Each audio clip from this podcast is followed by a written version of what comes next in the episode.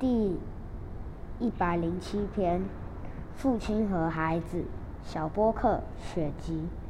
孩子们常常发生争执，父亲深感困扰，于是想出一个办法。